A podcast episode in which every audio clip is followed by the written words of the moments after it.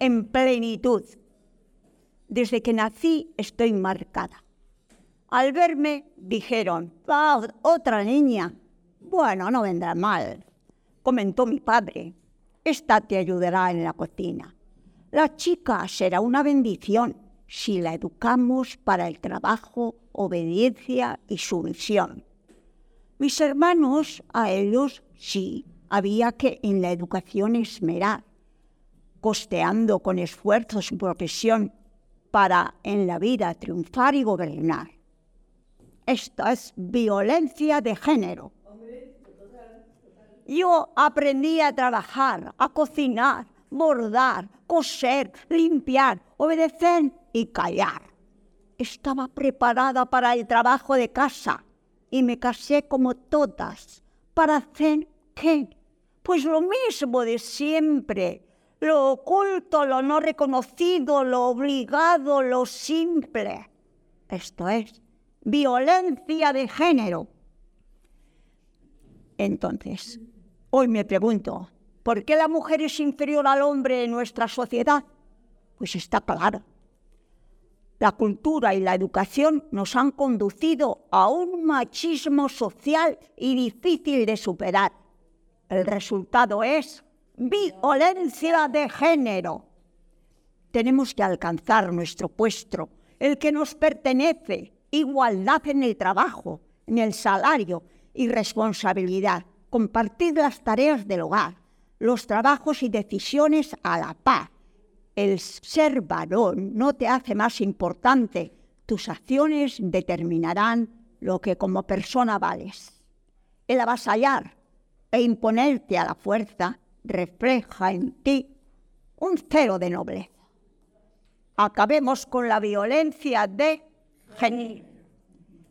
la mujer de hoy es más independiente y busca su lugar en la sociedad, logrando con su esfuerzo y valía reconocimiento y libertad.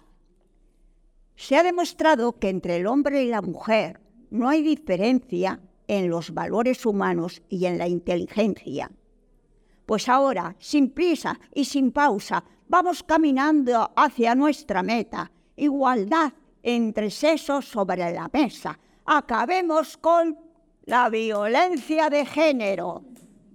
Ánimo, mujeres, luchemos por lo nuestro y conseguiremos el puesto. Eh, yo me llamo Maribel Prieto y voy a leeros un poema, bueno, no es un poema, es una reflexión. Se titula Algunos hombres malos. De repente, un ciclón voces hirientes, manos crispadas y cara de cartón. Y de un momento para otro, ¡zas! La bajó de repente tres peldaños al infierno. Ella se pasó por error una distancia caducada y la ventolera le, le hirió parte de las manos y la cara. Él no sabe querer del derecho, lo hace del revés, desde una visión distorsionada. Puede que en otra ventolera la pueda matar. Puede que quiera mandarla al exilio. Así que ella sabe, se imagina, que cuando se viste por la mañana puede que lleve el vestido de mortaja. Pero la primera ventolera se llevó todos los pétalos de esa flor tan bella que se parece al amor y a la confianza. Un cuento que dice así, seré artista. Yo vivo en un pueblo remoto y esto es lo que quiero. Yo me llamo Merche y tengo 16 años.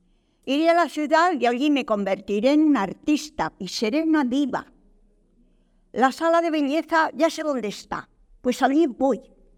El maquillaje me hará única. Dos expertos aplican en mi cara y cuerpo ungüentos, aceites, cremas, perfumes, pinturas, colores, sombras, matices y ropa de diseño. Yo soy otra, ya no me reconozco. Eso es lo que yo quería. Pero he perdido la identidad. Me busco donde no soy ni estoy. La indiferencia y soledad que percibo de los demás me han despertado de ese sueño. El maquillaje oculta la realidad. Al fin me reencontré soy Merche, aquella, la de siempre. aunque los postizos, arranqué los postizos, ahora ya soy natural, es mejor así, porque encontré, porque busqué en mi interior. El amor no es la hostia.